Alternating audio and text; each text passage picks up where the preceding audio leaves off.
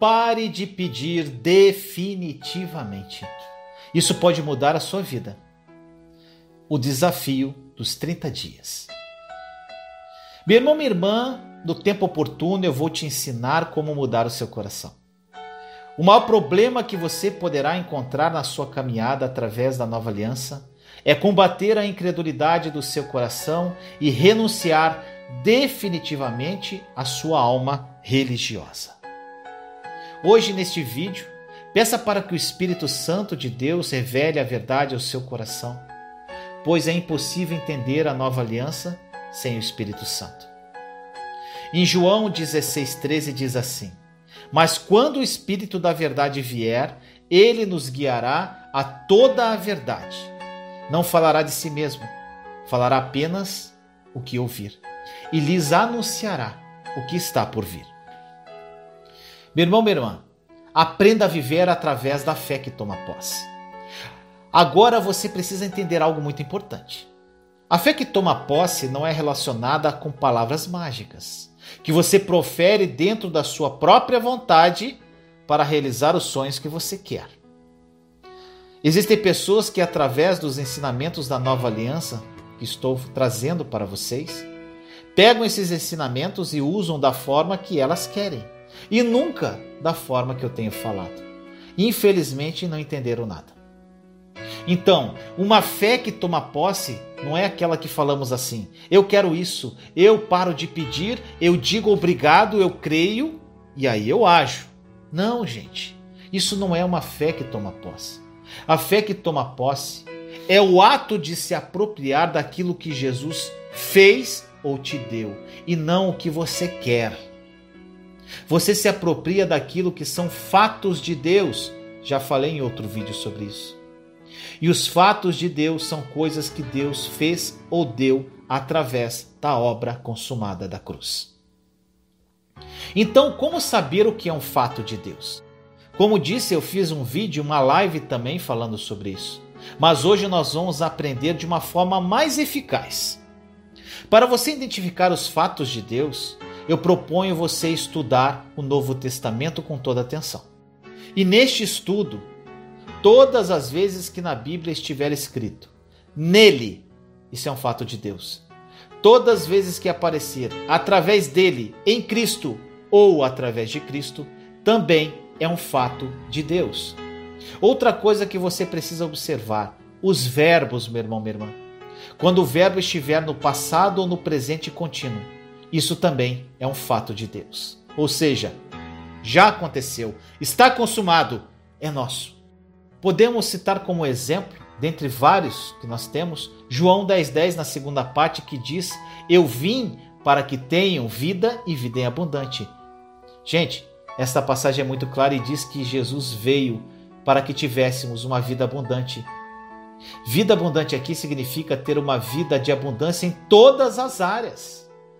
Segunda Pedro 1:3 diz que seu divino poder nos deu todas as coisas de que necessitamos para a vida e para a piedade, por meio do pleno conhecimento daquele que nos chamou para a sua própria glória e virtude.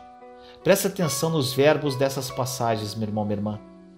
Podemos concluir que Deus nos deu tudo o que precisamos para uma vida abundante. Isso é um fato de Deus. Então, você pode apropriar-se disso. E sabe o que acontece? Em vez de apropriar-se, você fica pedindo o que já lhe foi dado. Isso nunca vai acontecer. Apenas agradeça, aproprie-se pela fé e siga seu caminho. A maioria dos cristãos vive somente por uma pequeníssima parte daquilo que a cruz fez, meu irmão, minha irmã. E qual parte que eles vivem normalmente? Aquela que diz: Meus pecados são perdoados e eu vou para o céu. É lamentável ver a grande maioria dos cristãos vivendo uma vida medíocre e achando que isso está dentro de uma normalidade. E o pior de tudo, muitos cristãos nem têm certeza da sua própria salvação.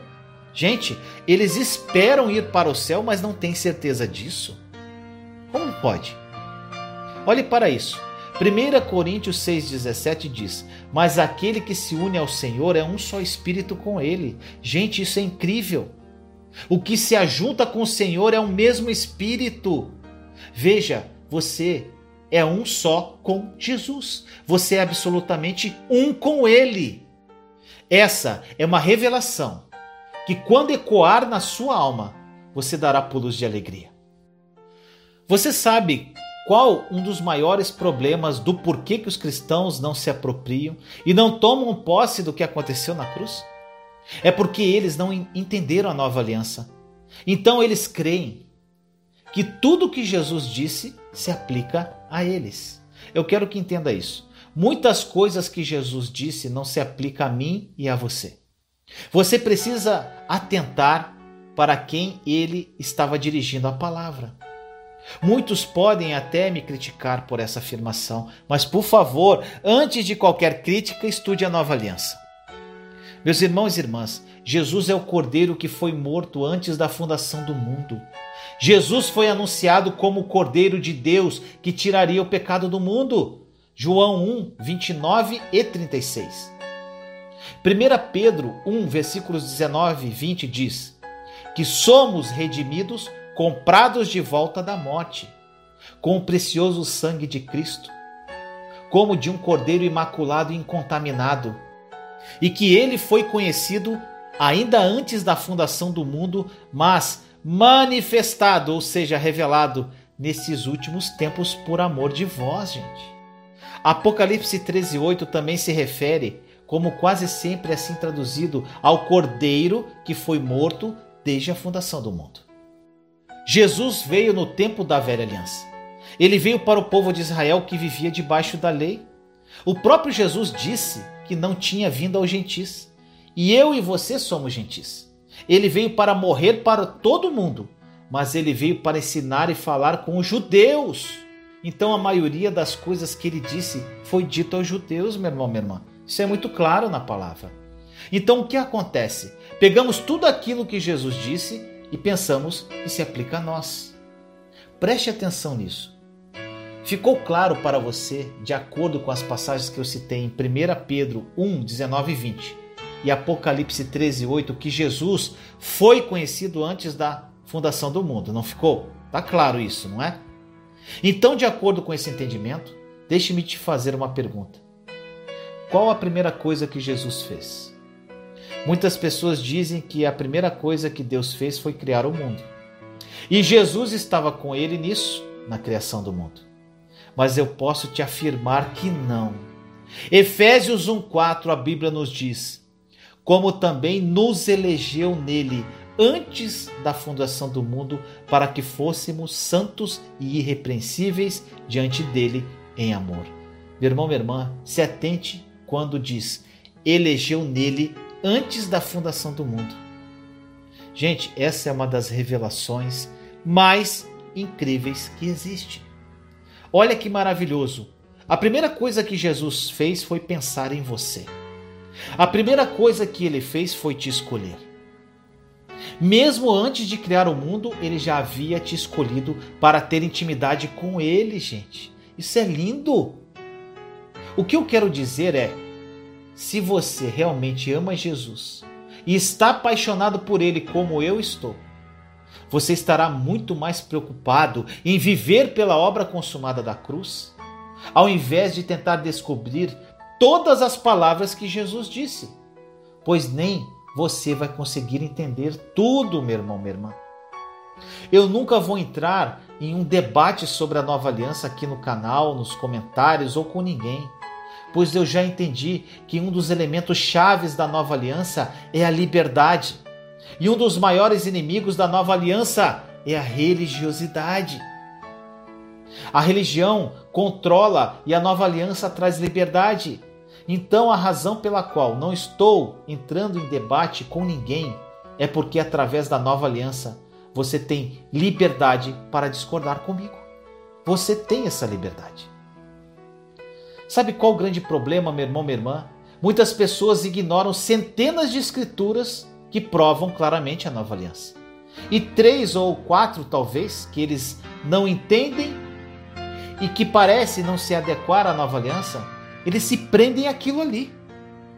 Ficam querendo discutir, mas comigo, meu irmão, minha irmã, nunca vão conseguir discutir. pois cada um tem a sua liberdade de escolher o seu caminho. Um dos maiores problemas é a falta de fé, e eu estou convencido que há dois grandes problemas na Igreja de Cristo hoje. A primeira é que não entendemos a nova aliança, e em função disso, não entendemos como Deus é bom. A segunda é que não vivemos pela fé. Então nós oramos e oramos ao invés de crermos naquilo que já aconteceu. Meu irmão, minha irmã, o que você acha que é mais poderoso? Crer que você já é protegido ou implorar para que ele te proteja? Pense nisso. Agora, eu te pergunto, como que nós somos salvos? Olha o que Romanos capítulo 10, versículos 8 a 10 diz. Mas o que ela diz? A palavra está perto de você, está em sua boca e em seu coração. Isto é, a palavra da fé que estamos proclamando. Se você confessar com a sua boca que Jesus é Senhor e crer em seu coração que Deus o ressuscitou dentre os mortos, será salvo. Pois com o coração se crê para a justiça e com a boca se confessa para a salvação. Gente, olha o quão simples é. Olhe como é simples a fé que toma posse. E isso você faz com tudo aquilo que a obra da cruz trouxe. Deixa eu te dar alguns passos simples. Primeiro, no verso 8 aqui, gente, diz que a palavra está perto de você, ou seja, ela não está longe. Ou seja, ela não está lá nos céus com Deus, não, gente. Ela está perto de você. Está em sua boca e em seu coração. A palavra está com você. Então pare de pedir para Deus o que já é seu. No verso 9 diz que você tem que confessar com a sua boca. E em terceiro, continuando a passagem, diz que você tem que crer no seu coração. Gente, olha o quão simples é. Primeiro, não peça, agradeça. Segundo, confesse com sua boca. E terceiro, creia de todo o coração. Isso você faz com absolutamente todas as coisas que nos foram dadas através da obra consumada da cruz. Agora, meu irmão, minha irmã, como nós oramos pela nossa vida pessoal de oração. Se você realmente estudar as Escrituras, o Novo Testamento, as epístolas e as cartas, você vai ver que não há registro de pedidos na Bíblia para coisas pessoais, como um marido, uma esposa, uma provisão ou um trabalho. Não há nenhum desses registros de pedidos, meu irmão, minha irmã. O que devemos pedir é mais do espírito de sabedoria e revelação para conhecê-lo mais intimamente. Se você for pedir algo para Deus, peça por mais sabedoria, mais revelação, mais entendimento e que Jesus ensine você a amar como ele amava. Nós pedimos a Deus em nossa vida de oração por tantas coisas, mas quase nunca dizemos obrigado. Agradeça mais, meu irmão, minha irmã. E eu vou te fazer uma sugestão. E muitas pessoas estão fazendo um desafio que eu propus no canal, chamado Desafio dos 30 Dias. Gente, isso aqui não é propósito, não. É um desafio, é algo natural que você vai fazer com o coração. Não é uma lei. Gente, se for virar um propósito de você fazer e se você não fizer aquele dia, você vai se condenar. Então é melhor você nem começar a fazer, meu irmão, minha irmã. Isso aqui é um estilo de vida. E como você deve fazer esse desafio? Primeiramente, sugestão de estudo durante esses 30 dias. Você vai meditar nas cartas de Paulo aos Efésios, Romanos, Gálatas e também no livro de Hebreus. São livros que falam muito sobre a nova aliança. Segundo, você vai entregar todos os problemas que você tem no altar do Senhor no primeiro dia do desafio e esquecer definitivamente disso, de acordo com o que diz em 1 Pedro 5,7. Lance sobre ele toda preocupação e ansiedade, porque é ele que cuida de vós. Você vai lançar, vai entregar e não vai falar mais no assunto no primeiro dia do desafio. O desafio pode começar no dia que você quiser, que for melhor para você. Terceiro, faça uma lista de bênçãos, meu irmão, meu irmão. No mínimo 10. Você vai escrever no papel: Sou verdadeiramente grato por isso. Você vai falar por que você é grato, pelo que você é grato e por que, que você é grato àquilo. 4. 30 minutos de manhã e 30 minutos antes de dormir. Você vai fazer uma oração, cuja base de oração está dentro de Efésios 1:3, Efésios 2:6 e 2 Pedro 1:3. Essa base de oração, meu irmão, minha irmã, eu recomendo que você pegue esta base de oração no grupo do Telegram ou nos grupos do WhatsApp. Em todos os meus vídeos, na descrição dos vídeos e nos comentários, tem lá o link para você participar tanto dos grupos do WhatsApp quanto do grupo do Telegram. E lá você vai encontrar com as pessoas que lá estão a base de oração do desafio dos 30 dias. E aí, meu irmão, minha irmã, o restante do tempo você vai ficar em silêncio. Você tem meia hora para meditar. Então você vai agradecer nessa meia hora, você vai louvar, adorar. E no restante de tempo você vai ficar em silêncio e imaginar pela fé você na presença de Jesus e deixa fluir, meu irmão, minha irmã. Coloque uma música que não seja louvor, para que você não distraia. Procure no YouTube o tema Soaking. São músicas instrumentais para meditar. E nesse período de 30 dias, meu irmão, minha irmã, evite distrações e assistir televisão.